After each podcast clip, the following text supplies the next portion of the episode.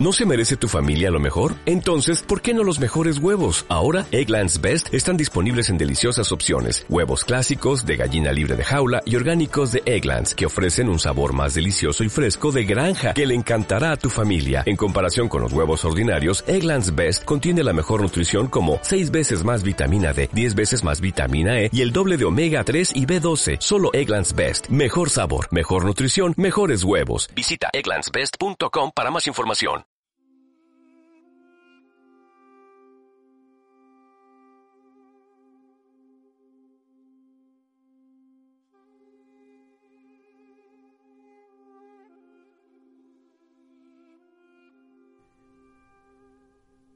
Bienvenidos una vez más a Encrucijada Pagana. El programa de hoy está dedicado a Venus. En él haremos un recorrido por distintos aspectos de esta divinidad, desde la antigüedad hasta el siglo XIX, incluyendo su papel en la brujería. En realidad, este es un guion rescatado de un viejo proyecto, Humo y Espejos, del cual aún podéis escuchar los audios en iVoox, pero que no subo a YouTube porque no se escuchan bien ya me cuesta subir algunos episodios de la torre que tengo pendientes de volver a grabar, pues con humo y espejos la cosa se complica bastante más. Pero a este guion en concreto le tengo cierto aprecio, y aprovechando ese tránsito de Venus por Piscis del que ya hemos hablado, he decidido volver a grabarlo en mejores condiciones. Afrodita, Venus para los romanos, es una de las divinidades del panteón clásico aparentemente más conocidas, y precisamente por ello a menudo reducida al cliché. Como diosa del amor, que reina sobre los hombres y las bestias, es también señora del mar, el cielo y la tierra, propia y foránea, a un tiempo casta y lujuriosa, propicia y cruel. Los siglos, los milenios, han mudado su nombre, y tras el paso de las nubes del tiempo, como el mismo sol, su sonrisa aún nutre cada generación. Venus es una divinidad antigua y compleja, un poder que no puede ser vencido y del que cada cultura trata de apropiarse, ganándose su favor, revistiéndola de atributos locales o específicos. Estas dinámicas pueden identificarse a través de la observación de los diversos mitos acerca de su nacimiento, que encontramos en el seno de la cultura grecolatina. Homero presenta a Afrodita como hija de Zeus y Dione, mientras que en la Teogonía de Síodo esta diosa emerge de la espuma del mar, formada a partir de la mutilación de Urano por Cronos, y de ahí que reciba el epíteto de Anadiómena, la que surgió de la espuma. La diosa de Hesíodo es esposa de Ares, madre de Fobos, Deimos y Armonía, y esta tradición parece haber sido fundamental en el culto. Sin embargo, la leyenda ilustrada por el canto de Demódoco prevalecerá en la imaginación popular. En ella, Afrodita es, por imposición, esposa de Hefesto, el dios de la fragua, al que traiciona por Ares, dios de la guerra. Entre sus hijos, Eros brilla en primer lugar, compartiendo según versiones su aparición como una de las divinidades más antiguas. Platón, en el banquete, distinguirá por estos mitos una Afrodita celeste como hija de Urano, la noble Urania, mientras que la hija de Zeus y Dione será Afrodita Pandemo. Es probable que existiera en Grecia, desde épocas muy tempranas, una divinidad de esencia análoga a la de la Afrodita clásica. Sin embargo, esta última presenta analogías con muchas divinidades orientales de origen anterior, de las cuales se debe admitir que deriva esencialmente. En el período micénico, hacia el 1600 y el 1100 antes de nuestra era, se pueden encontrar antiguas formas de los dioses que posteriormente constituirán el panteón clásico, pero no hay menciones a Afrodita. Sin embargo, las primeras pruebas de Afrodita coinciden con sus atributos como diosa del amor. El verbo afrodisiazo remite tanto al trato sexual como a la indulgencia en la lujuria. Sus parientes Eros e Himeros contribuyen etimológicamente a este carácter. Eros es un antiguo nombre abstracto para amor y aparece en el siglo VIII antes de nuestra era en los textos de Homero y Hesíodo. Himeros es un nombre abstracto para deseo, particularmente el producido por el amor. Los diversos mitos correspondientes al nacimiento de Afrodita muestran cierto conflicto entre ellos, diferentes intentos para encontrar un lugar a la divinidad en un tiempo y territorio determinado, en una cultura. Desde la perspectiva del antiguo patriarcado griego, es lógico que se quiera ver a Afrodita como hija de Zeus. Sin este parentesco, Afrodita aparece como una imagen elemental de mujer, que no concuerda con los roles culturales griegos acerca de los que una hija, esposa o madre debía ser. Incluso en Homero, quien le atribuye una ascendencia helénica, subsiste el recuerdo de su origen extranjero. Es llamada Kipres en la Ilíada. En la Odisea aparece su santuario de Pafos, y ambas fuentes aluden al santuario de Citera. Esta cualidad de extranjera de la diosa no es sólo un recurso empleado desde la cultura dominante para establecer una cierta distancia con lo que la divinidad representa y no puede controlar. Se aplica también a la figura de Dionisio, como una divinidad extranjera que se incorporó al panteón griego de forma tardía. Heródoto, quien siempre estuvo interesado por otras culturas, explicitó el carácter de extranjera de Afrodita. Cuando relata la marcha de los escitas hacia Egipto a través de Siria, escribe Desde allí marcharon contra Egipto, y cuando estuvieron en la parte de Siria llamada Palestina, el rey de Egipto los encontró y persuadió con regalos para que detuvieran su avance. Entonces regresaron, y cuando estaban de camino a la ciudad de Ascalón en Siria, la mayoría pasaron de largo y no hicieron ningún daño, pero algunos permanecieron atrás y saquearon el templo de la Afrodita celeste. Este templo, he descubierto en mis pesquisas, es el más antiguo de todos los templos a la diosa, pues el templo en Chipre fue fundado desde él, como los mismos chipriotas atestiguan, y el templo en Citera fue fundado por los fenicios de esta misma tierra de Siria. La forma clásica de Afrodita procede, pues, de Asia, donde la mayoría de los pueblos semitas adoraron una deidad lunar, principio de la fertilidad y la fecundidad animal. Fue la Tagartis de Erqueto en Ascalon, Milita en Babilonia, Istar en Asiria y Astarte entre los fenicios. Chipre y Citera colonias fenicias, serían los dos umbrales por los que la diosa penetró en el mundo griego. Desde Chipre e incluso directamente de Fenicia, su culto se difundió desde época prehomérica por Asia Menor hasta las orillas del Mar Negro, y posteriormente también desde las costas de Creta hacia las Cícladas, el Ática y la región de Beocia. Desde Citera, donde del mismo modo la introdujeron los fenicios, irradió a través del Peloponeso hacia Esparta, Sición, Corinto, Epidauro, Arcadia y Elis. Finalmente, más al oeste, Afrodita se estableció en el monte Erix, Sicilia, Cartago y el Lacio. Los estudios modernos han corroborado esta idea de Afrodita como una diosa oriental de la que los griegos se apropiaron en el momento de las grandes revoluciones culturales del periodo arcaico, es decir, cerca del siglo VIII antes de nuestra era. Heródoto, en el siglo V antes de nuestra era, hace referencia a las tradiciones de los persas, diciendo No tienen costumbre de levantar estatuas, templos o altares, y aquellos que lo hacen les parecen locos, porque supongo nunca han creído que los dioses se parezcan a los hombres como los griegos.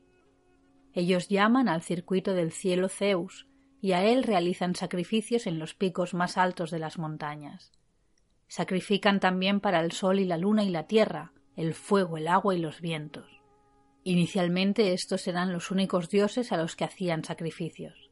Aprendieron más tarde, de los sirios y los árabes, a dedicar sacrificios a la Afrodita celeste. Aspectos de Afrodita. En el himno órfico a Afrodita leemos lo siguiente. Celestial y por muchos himnos celebrada, sonriente Afrodita, nacida de la espuma marina, diosa engendradora y venerada amante de la noche, emparejadora de enamorados nocturnos, madre de la necesidad, tejedora de encantos. Pues todo parte de ti y pusiste bajo tu dependencia el orden universal. Ejerces tu poder sobre las tres partes y engendras todo cuanto existe en el cielo, en la fértil tierra y en las profundidades del mar, venerable compañera de Baco. Tú que te complaces en las festividades, propiciadora de las bodas, madre de los amores, persuasión que se complace en el lecho, arcana, dispensadora de gracia, visible e invisible, de hermosas trenzas, hija de ilustre padre, comensal nupcial de los dioses, soberana, loba, prolífica, apasionada por los hombres, muy ansiada, vivificadora, que enlazas a los mortales por necesidades que no admiten freno, y a muchos pueblos los cautivas por la desenfrenada fuerza de la pasión amorosa.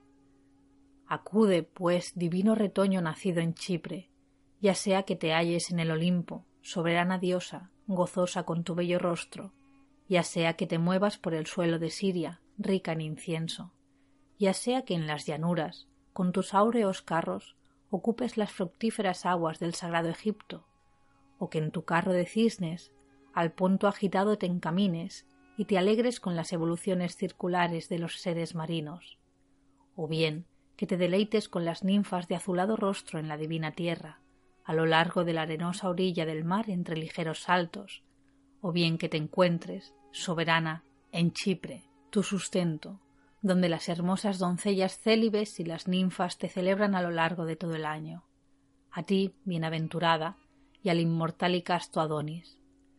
Acude, afortunada diosa de figura tan encantadora, pues te invoco con ánimo puro y piadosas palabras. Tal como aparecen en el himno órfico, tres son los aspectos principales de Afrodita, como diosa celeste, marina y terrestre. Eurípides declaraba que su poder se extendía sobre toda la naturaleza, sin exceptuar al hombre cuya raza perpetúa por amor. En la obra Hipólito indica Cipria vive en el aire, así como en el fondo del mar. Todo nace de ella. Es ella quien hace germinar y quien da nacimiento al amor al cual todos en la tierra debemos la vida. Como resultado de la concurrencia de otras deidades lunares como Selene, Artemisa o Hécate, la Afrodita griega no está unida a la luna por vínculos tan fuertes como sus prototipos orientales. A pesar de ello, sus denominaciones como Asteria y Urania resultan bastante significativas. Afrodita recibe también el epíteto de Pasífae, la que brilla para todos, un nombre dado a la luna. Pasífae también fue una diosa lunar, madre de Ariadna y el Minotauro. Algunas versiones señalan a Pasífae como una adoradora de Afrodita, quien había descuidado sus tareas y por ello fue castigada por la diosa. Urania es idéntica al Astarte lunar de los semitas, que reaparece en Cartago bajo el nombre de Virgo Caelestis. Además, ambas diosas se adoraban con el sacrificio de palomas, algo que era exclusivo de Afrodita entre los cultos griegos. Los vínculos de Afrodita con la estrella de la mañana, con Venus, aún se pueden identificar en el mito de Faetón, el hijo de la titánide Eos, la aurora, y Helios, el sol, a quien Afrodita robó cuando no era más que un niño, para convertirlo en el guardián nocturno de sus más sagrados santuarios. Los cretenses le llamaron Adimus, que para ellos significaba estrella de la mañana y de la tarde, cuyo vivo resplandor hace que se le asocie naturalmente a la luna, de la que parece un brillante acólito. En el mito de Faetón, éste quiso demostrar que su padre era Helios, y para ello el sol le permitió conducir su carruaje durante un día. Faetón perdió el control de los caballos causando grandes daños, de manera que Zeus fue obligado a intervenir golpeando el carro desbocado con un rayo para detenerlo, y Faetón se ahogó en el río Erídano.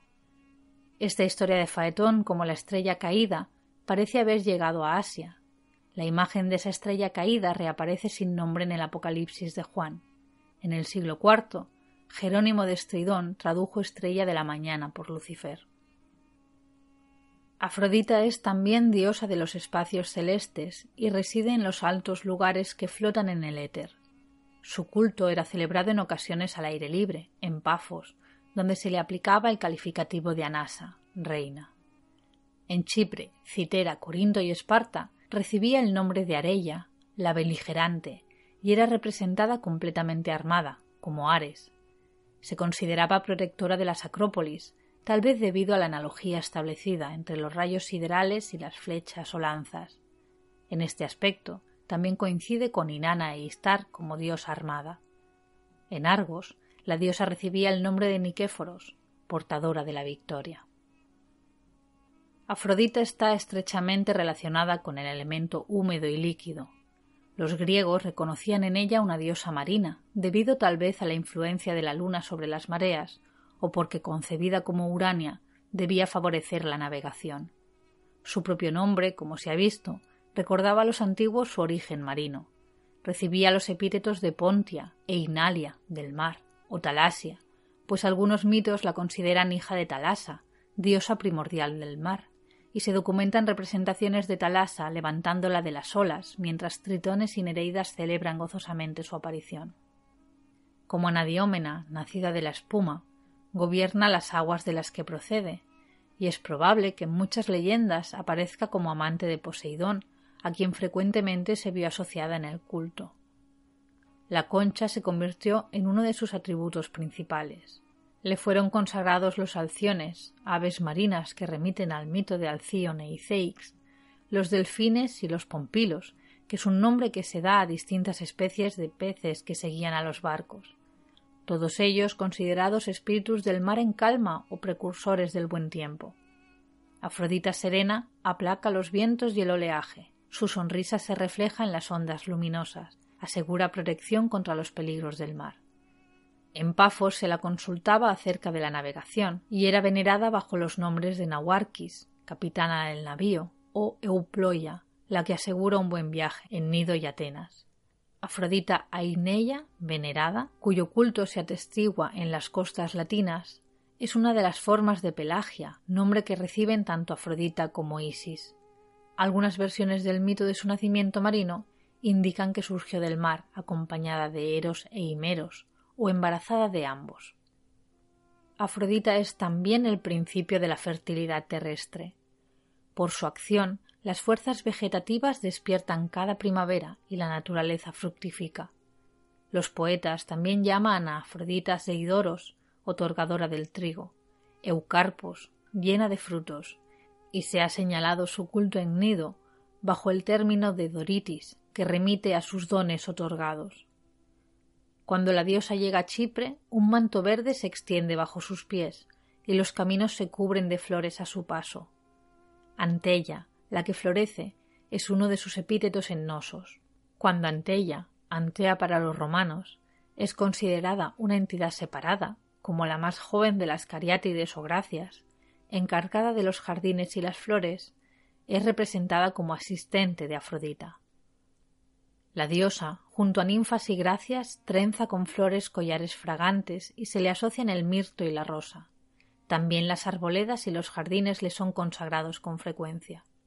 El íntimo vínculo de Afrodita con la vegetación primaveral se muestra claramente en su unión con Adonis, que constituye otro paralelismo con los mitos de divinidades orientales como Istar o Inanna, ya que la figura de Adonis parece ser un eco occidental de Tammuz o Dumuzi.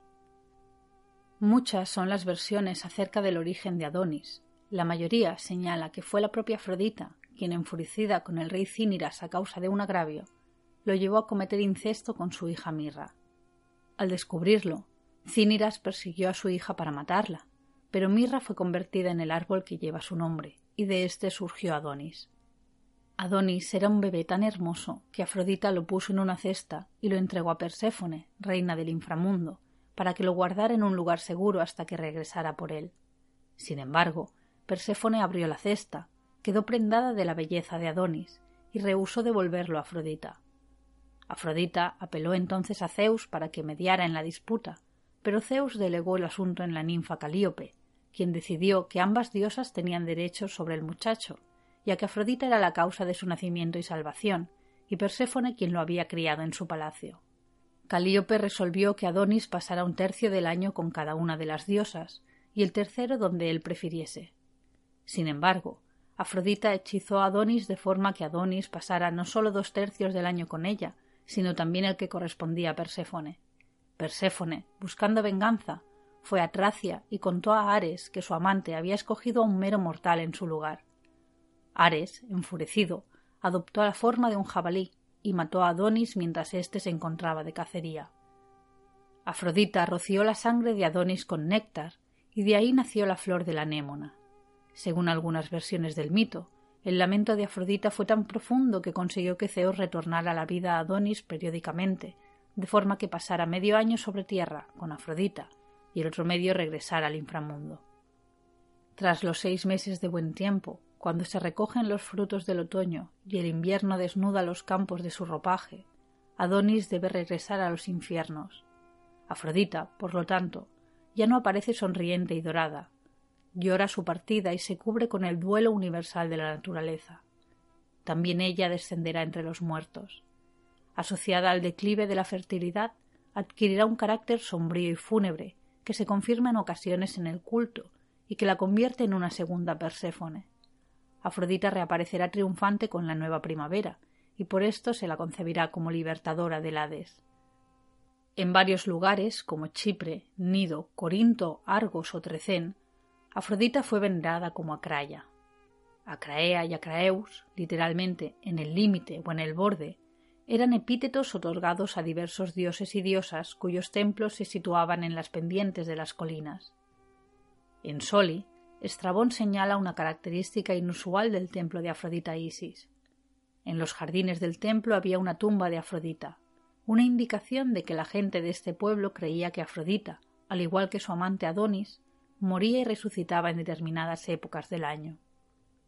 El despertar de las energías vegetales no es más que uno de los aspectos de la influencia ejercida por Afrodita sobre todo aquello que participa en la vida. Es la forma elemental del impulso general de los seres de propagar su especie.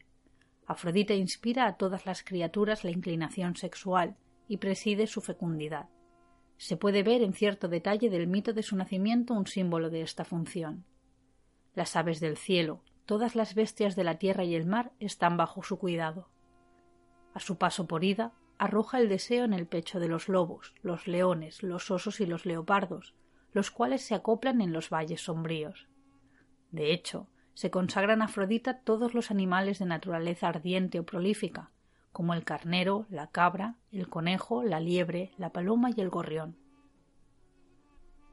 Aunque no sea uno de sus aspectos más conocidos, Afrodita fue también considerada una divinidad de la familia y del matrimonio, velando por el cumplimiento de las promesas de la pareja y otorgando felicidad a los esposos.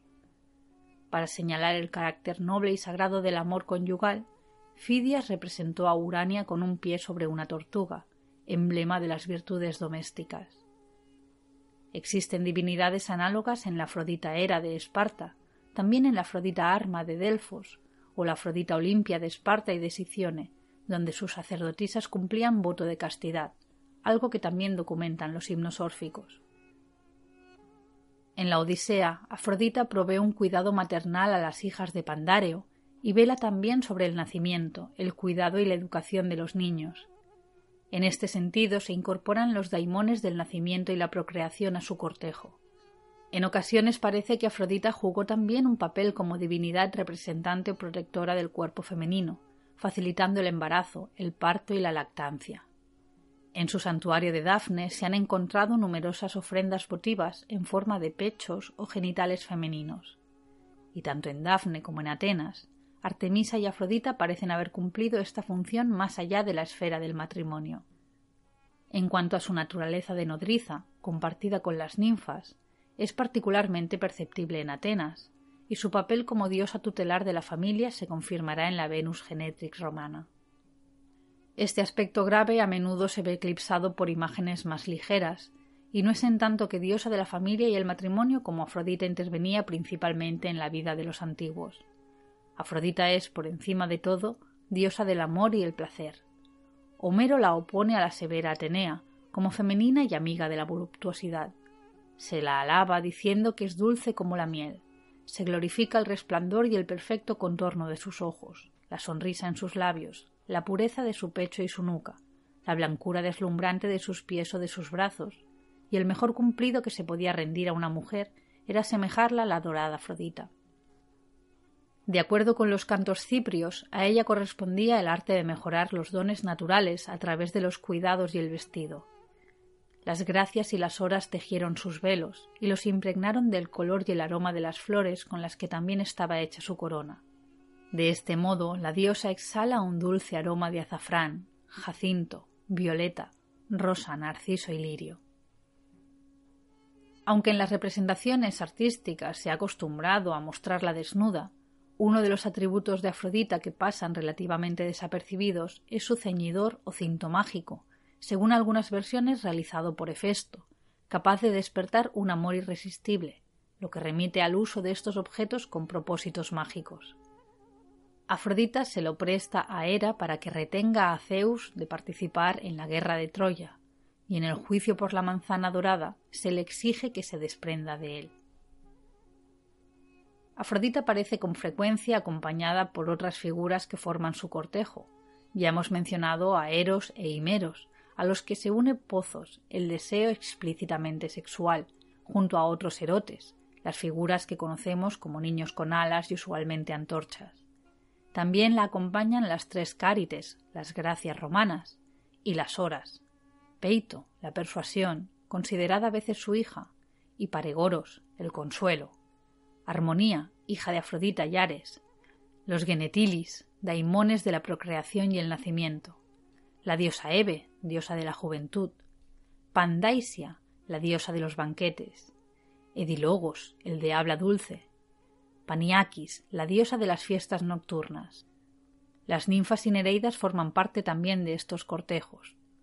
Los icties, los dos peces que forman el símbolo de Piscis, son un par de peces o centauros con cola de pez que habrían transportado a Afrodita desde el mar hasta la tierra. De Afrodita provienen los dones que atraen el corazón, a los cuales ella misma es sensible cuando los encuentra en la persona de sus amantes, como Faetón, Paris, Eneas, Adonis o Anquises. Afrodita no escapa a la ley que ella impone sobre dioses y hombres, castigando cruelmente a cualquier ser que rehúse acatarla.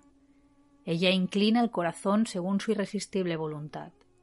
Cruel y dulce a la vez, dispensadora de tormentos y gozos, Afrodita es en última instancia un poder invencible, al que se tratará de someter con mayor o menor éxito para adaptarla a la estructura mitológica grecolatina representada por Homero. Un ejemplo de esto lo encontramos en el libro quinto de la Ilíada, cuando Eneas, hijo de Afrodita, baja de su carro para recuperar el cadáver de Pándaro, y Diomedes lo hiere de una pedrada. Afrodita, viendo que su hijo queda indefenso, acude en su ayuda, circunstancia que aprovecha Diomedes para atacarla, hiriéndola en su mano. Apolo envuelve la escena con una nube y rescata a Eneas, mientras que Afrodita acude al regazo de Dione, su madre según esta línea de mitos. Esta Afrodita obviamente queda muy lejos de la espartana. Afrodita también presenta el carácter menos trágico de una divinidad del placer. Una interpretación posterior especializó en esta función a la Afrodita Pandemo, a quien Platón en el banquete opuso a Afrodita Urania para explicar las dos formas del amor a pesar de que esta oposición no tiene ningún fundamento mitológico. Fuera del contexto del banquete de Platón, el epíteto pandemos podría significar simplemente que todo el pueblo tenía acceso a su culto, ya que en las antiguas religiones del ámbito griego a menudo este culto era restringido por géneros, edades o rangos sociales. Asimismo, el historiador Robert Parker puntualizó que la ausencia de grandes templos dedicados a Afrodita en ciudades como Atenas no quitaba importancia o popularidad a su culto, sino que le daba un carácter más íntimo o personal en el trato con sus adoradores, en oposición a otros cultos de carácter cívico y público. Como diosa del placer, Afrodita estaba rodeada en Grecia y en Asia de hieródulas que se prostituían a los visitantes de los templos. Esta forma de culto parece derivar de otro uso constatado en Asia, en Chipre e incluso en Grecia, por el que las jóvenes antes de su matrimonio o las mujeres al menos una vez en la vida debían sacrificar su pudor a Afrodita, y es otra de las conexiones con los cultos dedicados a Inanna e Istar. En algunos casos las mujeres eran reemplazadas por las esclavas del templo. Esto es lo que vemos en Sicilia, en el monte Erix y en Corinto. En este último lugar, más de mil jóvenes fueron consagradas a Afrodita y enriquecieron el santuario a expensas de los extranjeros. En las grandes ocasiones, ellas invocaban a la diosa en nombre de la ciudad, y se consideró que contribuyeron a la salvación común a través de sus plegarias durante la invasión persa. Como se sabe, los romanos adaptaron los mitos e iconografía de Afrodita en la figura de Venus, y en la tradición clásica tardía, Venus devino una de las divinidades más populares. Ariadne Staples señala que el culto a Venus en Roma cumplió la función religiosa fundamental de reunir elementos y categorías dispares, algo que quedaba fuera de las posibilidades de otros cultos de carácter exclusivo.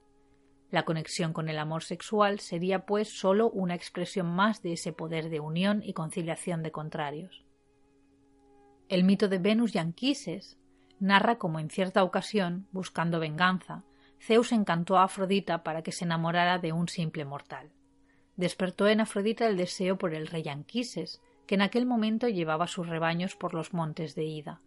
Afrodita fue primero a Pafos, donde se encuentra su templo y su altar fragante, y allí las gracias la bañaron y la ungieron con óleos y la vistieron con ricas ropas, y luego viajó a través de las nubes hasta las montañas de Ida.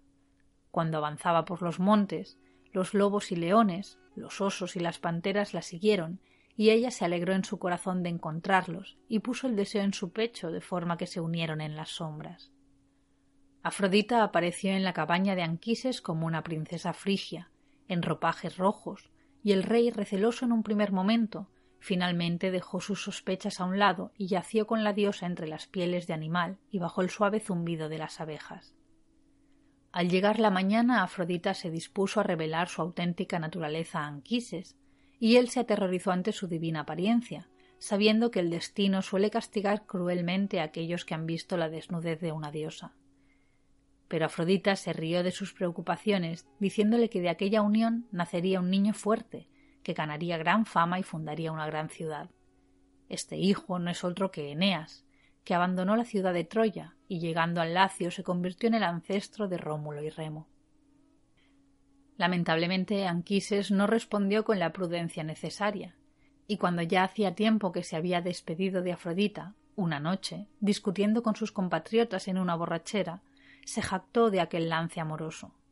Zeus tomó aquello como una ofensa a Afrodita y lanzó uno de sus rayos desde el monte Olimpo, que hubiera alcanzado Anquises de no ser porque la misma Afrodita salió en su defensa. De todas formas, el impacto cercano fue suficiente para dejar a Anquises tullido el resto de su vida. También, según los relatos míticos de la fundación de Roma, en la Roma de los primeros tiempos había muy pocas mujeres. Rómulo organizó una competición deportiva a la que invitaron a los sabinos, un pueblo vecino.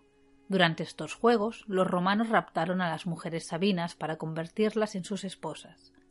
Años más tarde, los sabinos atacaron a los romanos, pero las sabinas se interpusieron entre ambos ejércitos, porque si ganaban los romanos, perdían a sus padres y hermanos, y si ganaban los sabinos, perdían a sus maridos e hijos.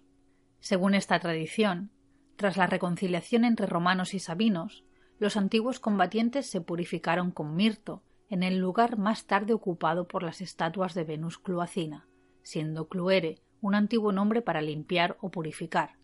Asimismo, se consideraba a Venus el espíritu guardián del mirto y además aquel que presidía las uniones.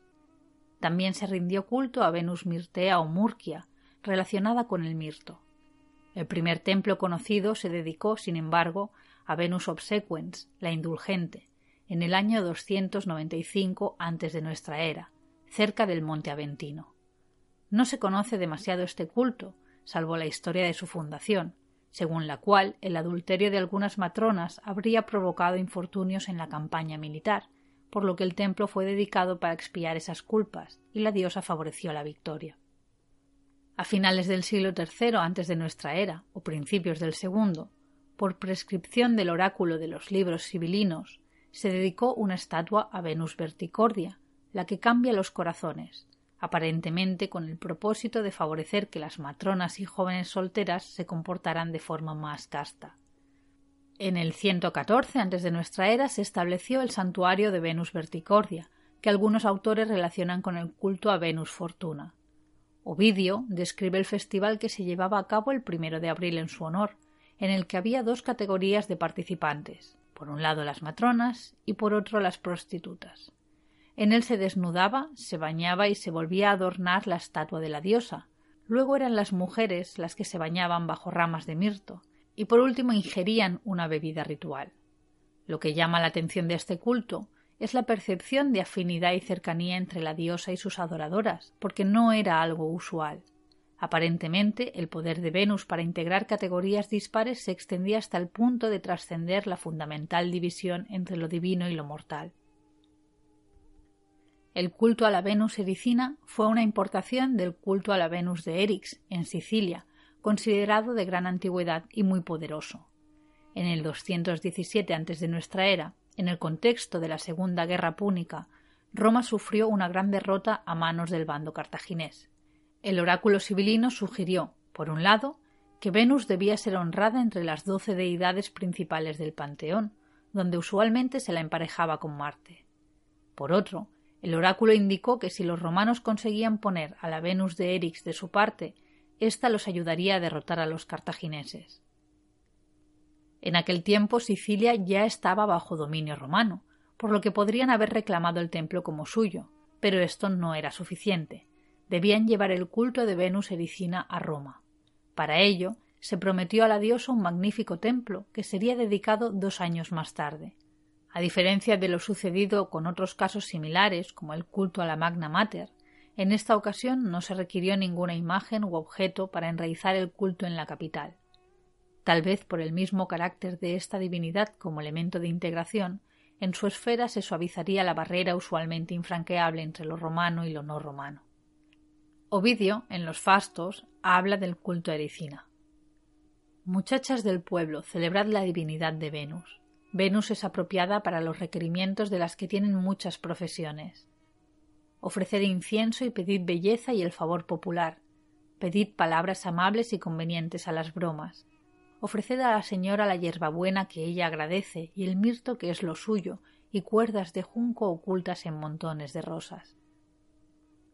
Posiblemente despojada de sus características más propiamente cartaginesas, algunos cultos consideran que esta Venus extranjera se convirtió en la Venus Genetrix, la Venus madre. Se consideró que el triunfo de Roma sobre Cartago confirmaba la complicidad de la diosa, con la que la tradición romana se vinculó a través de la figura y genealogía de Eneas. Varios personajes reclamaron ser descendientes de Venus, como Julio César. También entre los romanos se les rindió culto como Venus Caelestis, celestial, desde el siglo II, como una diosa suprema. La Venus celestial es la primera receptora en el contexto romano del sacrificio de un toro, lo cual podría estar relacionado como un posible culto tardío a Astarte. Venus Victrix, victoriosa, es un aspecto romanizado de la Venus armada oriental, nuevamente un eco de Istar. Otra forma de Venus en Roma es Libitina, procedente de su fusión con la diosa de los funerales y entierros. Se apunta que esta asociación pudo resultar de su identificación con la etrusca Alpanu, diosa del amor y deidad del inframundo.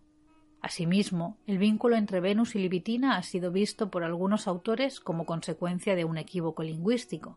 Sin embargo, ya hemos visto a Afrodita en contextos funerarios con anterioridad. La división filosófica que se hizo entre la Venus celeste y la Venus terrena pervivió en la cultura occidental como una herida que separa los aspectos principales de la diosa del amor. A comienzos del siglo XVI, durante el Renacimiento, hubo un renovado interés por el mundo clásico, que llevó a la recuperación de las enseñanzas de Platón y sus discípulos, y a la fundación, en Florencia, de una academia neoplatónica liderada por Marsilio Ficino, entre cuyos seguidores se encuentra el pintor Tiziano, quien en 1515 realizó la representación de la Venus sacra y la Venus profana. Según el neoplatonismo, la belleza terrenal es un reflejo del mundo celestial. Para alcanzar este último es necesario el amor, pero no el amor vulgar entendido como placer, sino el amor intelectual, el humanismo. Por lo tanto, las dos muchachas de la obra de Tiziano son Venus, una vestida, que corresponde a su aspecto terrenal, otra desnuda, que representa el celestial, ya que no necesita adornar su cuerpo.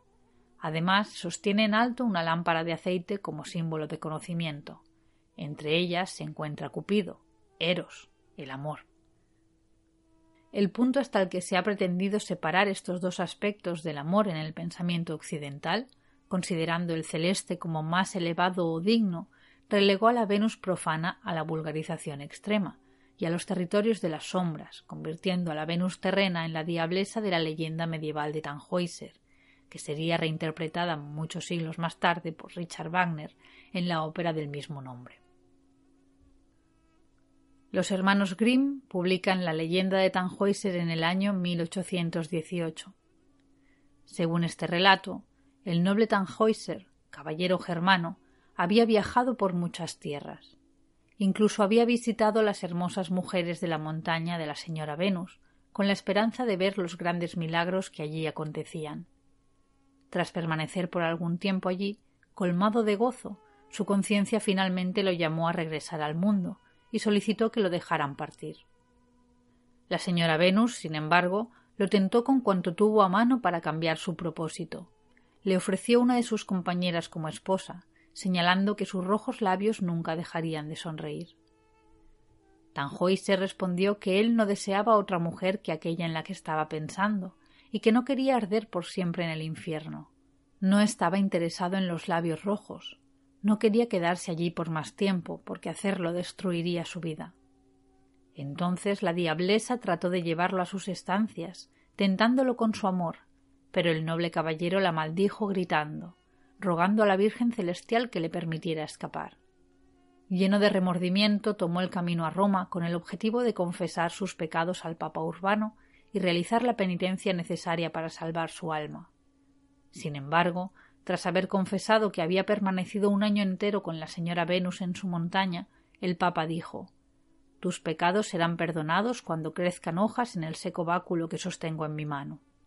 Tanjoy se respondió Si solo me hubiera quedado un año más de vida, hubiera mostrado remordimiento y hecho la penitencia necesaria para que Dios se apiadara de mí. Lamentando la maldición del Papa, dejó la ciudad y regresó a la montaña demoníaca, con la intención de permanecer allí por siempre. La señora Venus le dio la bienvenida del mismo modo en que se recibe a un amante por largo tiempo ausente. Tres días después empezaron a crecer hojas en el báculo, y el Papa envió mensajeros a través del país, tratando de descubrir dónde había ido Tannhäuser. Pero era demasiado tarde. Él se encontraba ya dentro de la montaña y había escogido una esposa. Y permanecerá allí hasta el día del juicio, cuando Dios tal vez lo envíe a otro lugar. Tannhäuser fue un poeta germano del siglo XII, al que se le supone una noble ascendencia, aunque se desconocen los detalles de su biografía. Su leyenda forma parte de un conjunto de narraciones orales acerca de la seducción de un caballero por parte de una dama feérica que lo introduce en sus cortes. Aunque después echará de menos su hogar y escapará, ya no será capaz de hallar la felicidad. La leyenda se documenta por escrito por primera vez por Antoine de la Salle hacia el año 1430 y se propaga en baladas hacia 1450.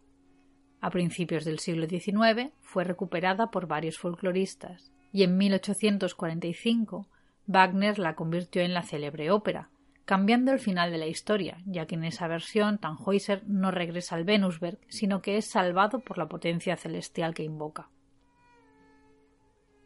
El Venusberg, o la montaña de Venus, es un motivo de la mitología germana que aparece en varias leyendas medievales. Las cavernas acogen las cortes de Venus, que no son otras que las feéricas, que allí se esconden de las intrusiones humanas. Adentrarse en la corte de Venus implica la perdición, y el mito del Venusberg aparece en el Formicarius de Johannes Nieder, escrito entre 1436 y 1438. Sabine Baring-Gould señala que es un mito muy antiguo cristianizado, una tradición muy difundida, originalmente pagana. Dispersos en Europa hay otros Venusbergs. Paracelso, a caballo entre el siglo XV y XVI, nos habla de un Venusberg en Italia, en cuyas cavernas residen Venus o la Sibila, asumiendo una vez a la semana la forma de una serpiente, en referencia clara a la figura de Melusina aunque ya sabéis que no somos muy partidarios de la visión de Paracelso acerca de los elementales, en su tratado escribe lo siguiente. El Venusberg en Italia estaba poblado por estos elementales y por Venus, pues ella misma era una ninfa, y el Venusberg ha sido comparado con su reino o paraíso. Pero ella ahora ha perecido y su reino ha fallecido con ella y ha dejado de existir. Alguna noticia nos ha llegado más acerca de ellos desde los viejos tiempos en que Tannhäuser y otros estaban allí. Y esta no es una fábula, sino una historia real. La montaña de Venus se identifica algunas veces con la cordillera de Horselberg, cerca de Isenach, en Turingia, pero al igual que sucede con otros míticos lugares de reunión de brujas, muchas otras montañas germanas reciben este mismo nombre, porque Venus, en este contexto, no es otra que la señora del Sabbat o la líder de las huestes nocturnas. En 1630, Diel Breul confesó haberse dirigido en espíritu, por algunos años, en el tiempo de las témporas, al Venusberg, donde Holda le habría mostrado a los difuntos y sus penas reflejados en una palangana llena de agua. Allí vio también caballos espléndidos y banquetes. Antes, Breul había caído en letargo tras un intenso infortunio provocado por la muerte de su esposa e hijos. Se documenta otra confesión, anterior, del siglo XVI, por parte de Zuan de Lepiate, que confesó haber acudido con su hermano al monte de la Sibila, cerca de Nocia, también llamado la montaña de Venus, donde habita Herodíade, para ser iniciado en la sociedad de las brujas. Al llegar a un lago, un hombre negro los había inducido a renunciar a la fe cristiana y entregarse al diablo. A continuación, habían entrado al monte atravesando una puerta protegida por una serpiente, y allí un anciano les había advertido que si se quedaban por más de un año ya no podrían regresar. Allí dentro habían visto a Venus y a Tannhäuser, así como a la señora del juego. Ginsburg señala que los elementos diabólicos en la confesión podrían haber sido forzados por la tortura, pero estas menciones a Venus y la Sibila procedían de una tradición oral anterior. Joan declaró que había ido con Venus sobre caballos negros una noche de jueves en la témpora de Navidad y en cinco horas habían recorrido el mundo. En 1623 el clérigo Hans Hauser fue interrogado por jactarse de predecir el futuro y curar a los enfermos. En su confesión explicó que había sido conducido al Venusberg y que allí había permanecido durante nueve años en medio de gente extraordinaria que le había enseñado las artes mágicas. De la misma forma que ocurre con Diana, la mención de Venus en estos contextos forma parte del diálogo entre el mundo oculto y el popular. Los letrados asimilan las entidades o referencias populares al mundo que ellos conocen, el de las referencias clásicas, y con el tiempo los sectores populares aceptan estos nombres como propios. La dualidad extrema de la que gusta la cultura occidental mantiene divididas las dos facetas de Venus como un auténtico trauma, no solo en Tannhäuser, sino en numerosísimas expresiones artísticas. Se hace hincapié en separar la Venus celeste de la terrena, o el amor sacro del profano, la dama blanca y la dama roja como dos figuras comúnmente opuestas y a menudo irreconciliables. Sin embargo, Lógicamente, esta separación no trae consigo más que desgracias. En el siglo XIX, el escritor Pierre Louis fue un apasionado del mundo antiguo, hasta el punto que consiguió hacer pasar un poemario suyo, las canciones de Bilitis, como una obra contemporánea de Safo. En 1896 escribió Afrodita, un relato de la vida cortesana en la antigua Alejandría. Afrodita es al mismo tiempo un relato erótico, y una invitación a la reflexión acerca de cuestiones como la belleza, el arte o el amor.